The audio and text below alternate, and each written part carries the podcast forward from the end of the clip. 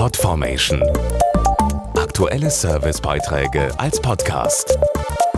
Regelmäßige Infos und Tipps aus den Bereichen Lifestyle und Buntes.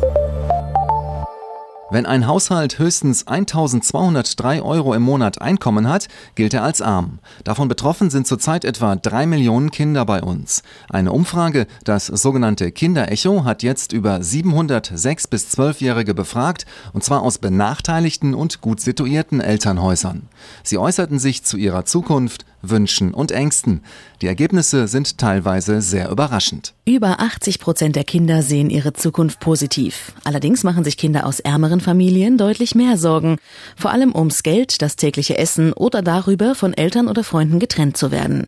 Der Sozialwissenschaftler Professor Holger Ziegler hat die Umfrage im Auftrag der Bepanthen Kinderförderung wissenschaftlich begleitet. Benachteiligte Kinder zeigen in verschiedenen Bereichen größere Ängste. Die Erklärung könnte sein, dass Konsum und andere Bereiche des Mithaltens für diese Kinder weniger möglich sind, sodass stabile und funktionierende Familienverbände und andere Bindungen eine höhere Bedeutung bekommen, die auch nicht hoch genug eingeschätzt werden kann. Viel Geld, ein großes Haus oder ein tolles Auto sind typische Wünsche der Kinder.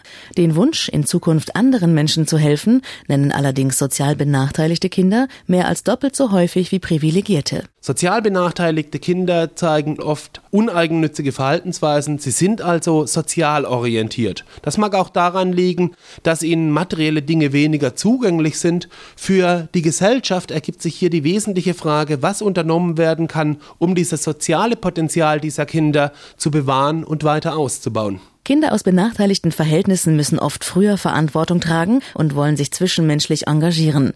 Vielleicht erklärt das ja ihren geäußerten Traumberuf. Dieses Ergebnis überrascht, da die Schulerfahrungen dieser Kinder oft keine Erfolgsgeschichten sind. Trotzdem nimmt der Lehrer oder die Lehrerin für viele Kinder dieses Alters die Rolle einer stabilen Bezugsperson ein und hat möglicherweise auch Vorbildfunktion.